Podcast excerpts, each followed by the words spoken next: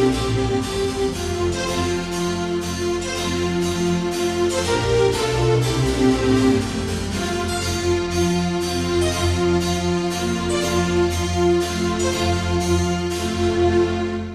学講座一万八千九百二十六回でございます。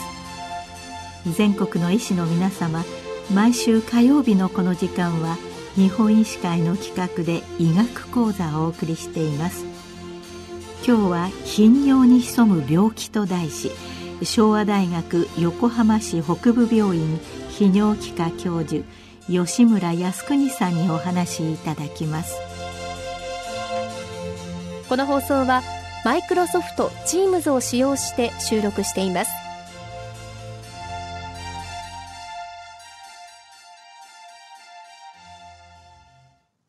昭和大学横浜市副病院女性骨盤底センターの吉村と申します。えー、本日は頻尿に潜む病気というタイトルでお話しさせていただきます。頻尿とは尿が近い、尿の回数が多いことを言いますが、医学的には朝起きてから就寝までの排尿回数が8回以上の場合を頻尿と言います。ただしこれはあくまでも目安で、8回以上は必ず異常というわけではなく、患者さん自身が排尿回数が多いと感じる場合には頻尿と言えます。ちなみに夜間に排尿のために起きなければならない症状を夜間頻尿と言い、日中の頻尿とは通常区別します。定義の上では夜間1回以上排尿のために起きれば夜間頻尿ということになりますが、これも頻尿と同様、患者さんが困る場合に初めて夜間頻尿という症状として捉えることになります。さて、頻尿の原因ですが、様々なものがあります。一般的には、過活動膀胱、残尿、多尿、尿路感染や炎症、腫瘍、心因性などが挙げられます。これらについて一つずつ見ていきたいと思います。はじめに過活動膀胱です。過活動膀胱の定義を述べますと、過活動膀胱は尿意切迫感を必須とした症状症候群であり、通常は頻尿と夜間頻尿を伴うものであるが、切迫性尿失禁は必須ではないとなります。この定義は排尿の専門家でない限り、なかなかピンとこないのではないかと思います。これは2002年に国際金星学会の用語委員会が定めた定義で、従来は不安定膀胱と呼んでいたものを過活動膀胱として定義し直したものです。不安定膀胱とは、尿流動体検査という特殊検査で、膀胱の不随意な収縮を認める場合に初めて不安定膀胱と呼ぶとされていたものです。一方、過活動膀胱においては、尿流動体検査をしなくとも自覚症状に基づいて、すなわち尿意切迫感という特徴的な症状を持っていて、頻尿や夜間頻尿を伴えば過活動膀胱と診断すると大幅に定義が変更されました。ここで尿意切迫感というのは急に起こる抑えきれないような強い尿意で我慢することが困難なものとされます。尿意切迫感を感じるときは膀胱が自分の意思と関係なく勝手に収縮して急に尿がしたくなって我慢ができなくなると考えられます。過活動膀胱は日本で800万人以上の男女が罹患する頻度の多い病気です。脳卒中、パーキンソン病などの脳や脊髄の病気のために膀胱のコントロールが効かなくなる。あるいは前立腺肥大症による排尿障害のために膀胱が過敏になる。などの原因で発生しますが、加齢による老化現象として起こったり、原因が不明のことも少なくありません。過活動膀胱の診断は、過活動膀胱症状質問票 OABSS という便利な質問表が開発されており、これによって比較的簡単に行うことができます。OABSS は4つの質問からなり、それぞれにスコアをつけるようになっています。質問3のスコアが2点以上で、かつ OABSS のトータルスコアが3点以上であれば、過活動膀胱と診断されます。ただし、除外すべき疾患として、膀胱がんや膀胱結石、尿路感染症などがありますが、詳しくは日本排尿機能学会から出されている過活動膀胱診療ガイドラインを参照されることをお勧めします。えー、過活動膀胱と診断された場合、泌尿器科以外の医師が治療をするのであれば、少なくとも検尿に異常のないこと、また排尿後の残尿が 100ml 以下であることを確認することを強くお勧めします。逆に検尿異常や残尿が多い場合は、専門家の診察が必要な下部尿路疾患や神経疾患が隠されている可能性があるからです。治療は3段階に分けられます。まず第1段階目は行動療法と呼ばれるもので、水分、カフェイン摂取の抑制などの生活指導、また膀胱訓練や骨盤底筋体操などの理学療法などが含まれます。第2段階は薬物療法で、抗コリン剤や β3 受容体刺激薬などが用いられます。これらの治療に抵抗性で難治性過活動膀胱と診断された場合、第3段階目の治療となります。日本では現在のところ、仙骨神経電気刺激療法と、ボツリヌス毒素膀胱壁内注入療法の2つが保険収載されております。過活動膀胱の原因の2番目として残尿があります。残尿とは排尿後も膀胱内に尿が残る状態を言います。前立腺肥大症による排尿障害が進行すると残尿が発生します。また、糖尿病や腰部脊椎管ヘルニア、子宮がん、直腸がんなどの術後で膀胱収縮する神経が障害されると、膀胱がうまく収縮できなくなって排尿障害を引き起こし、残尿が発生します。膀胱内に残尿があると、結果的に尿を溜められる膀胱のスペースが減少するために、1回の排尿量は少なく、何回もトイレに行くようになります。一般的には 100ml 以上の残尿を認めると優位であると判断します。残尿の測定方法は、排尿直後にカテーテルで導入して測定する方法と、排尿直後に超音波でプローベを恥骨上の皮膚に当てがい測定する方法とがあります。優位の残尿を認める場合、頻尿があるからと過活動膀胱を疑い、安易に過活動膀胱治療薬を開始すると、特に前立腺以外のある男性などでは、排尿ができなくなる、いわゆる尿閉という状態になってしまう可能性があり、注意を要します。優位の残尿を認める場合、専門医の診断治療が必要な下部尿路障害がある可能性が高く、泌尿器科医の相談をお勧めします。頻尿の原因として見逃してはならないものに多尿があります。膀胱や尿道に問題がなくても、糖尿病などの内分泌疾患、水分の多量摂取、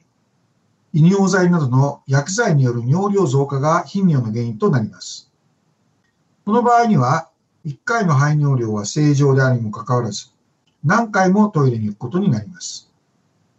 日常診療でよく見かけるのは高齢者の多陰多尿です。脳血管障害や虚血性心疾患を恐れ、多量の水分摂取を行い、1日に3から4リットルもの尿を排泄している方は決して少なくありません。多尿の診断は排尿日誌で簡単に行うことができます。排尿日誌は通常、1日24時間の排尿ごとの時間と尿量を記録してもらい、これを3日程度行ってもらうことで、その患者さんの排尿パターンがわかるとともに、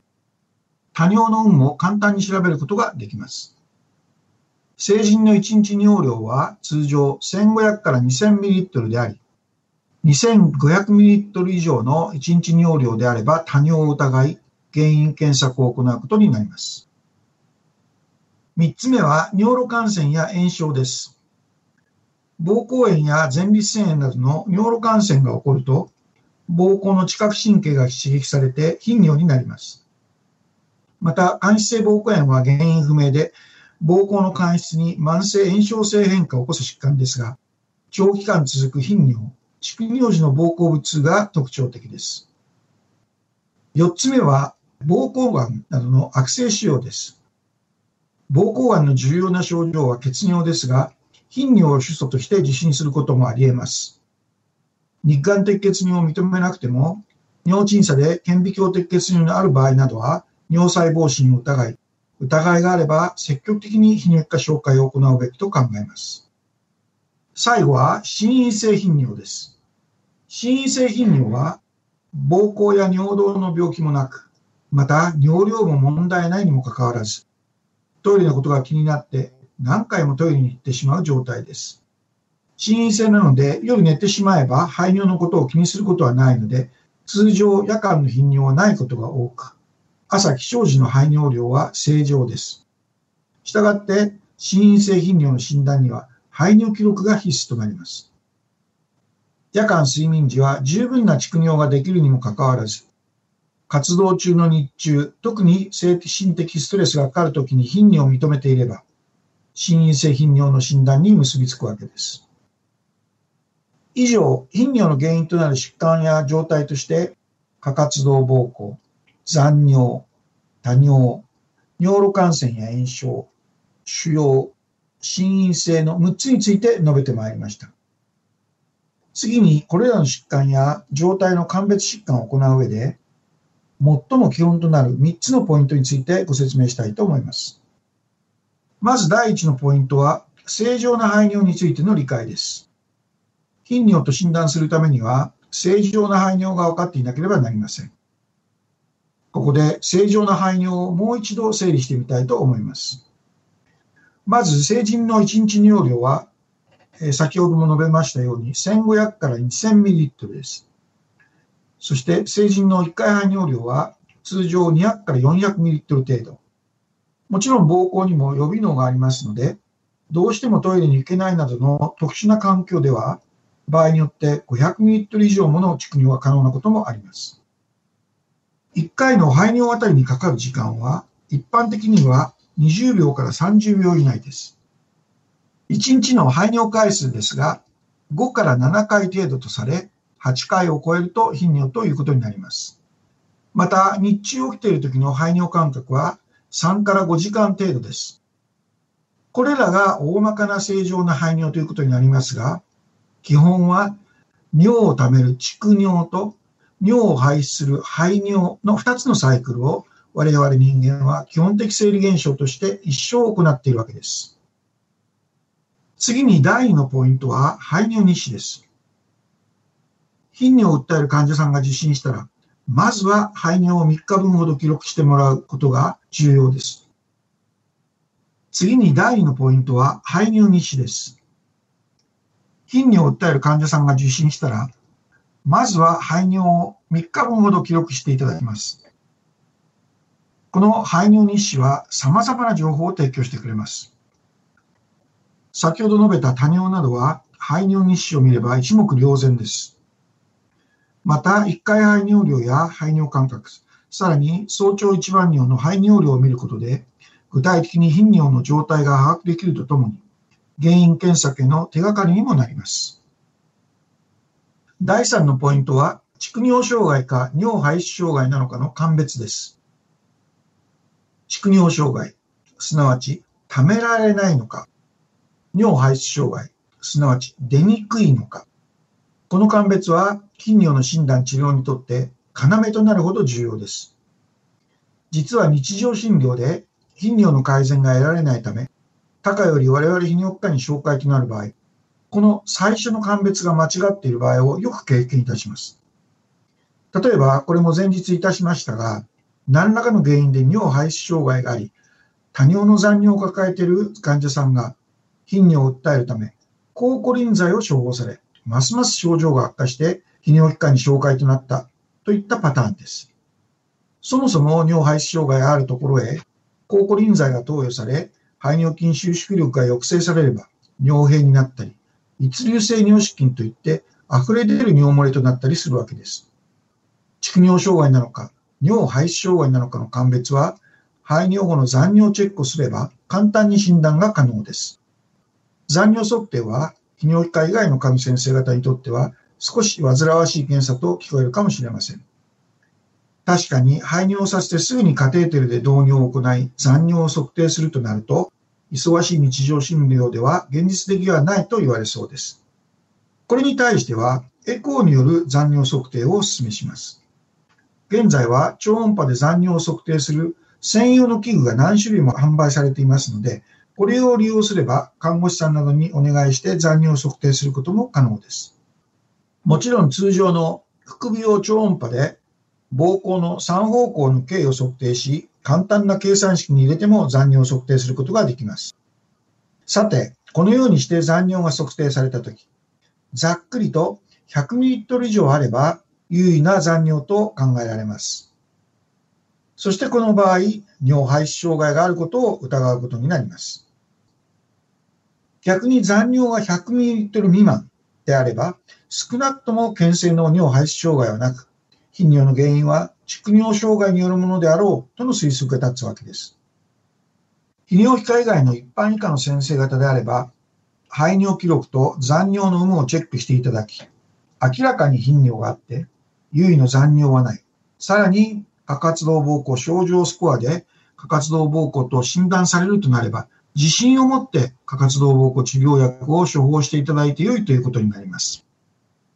逆に優位に残尿が多いようであれば、潜んでいる基礎疾患が懸念されますので、専門医へのご紹介が必要と判断していただければと思います。頻尿に潜む病気というタイトルでお話しさせていただきましたが、頻度の上から見ますと圧倒的に過活動膀胱の患者さんが多いということになります。つまり、明らかな基礎疾患がなく、検尿も正常で残尿も少ないのであれば、過活動膀胱に伴う頻尿と考えていただき、大抵は問題がないと言えるかと思います。ただし、男性では前立腺肥大症、女性では骨盤臓器脱を有する場合は、続発性に過活動膀胱になっていることも考えられるため、注意が必要となります。先生方の日常診療上の少しでもお役に立つ情報がお届けできたならば幸いです。今日は頻尿に潜む病気について昭和大学横浜市北部病院泌尿器科教授吉村靖国さんにお話しいただきましたこの放送はマイクロソフト Teams を使用して収録しました。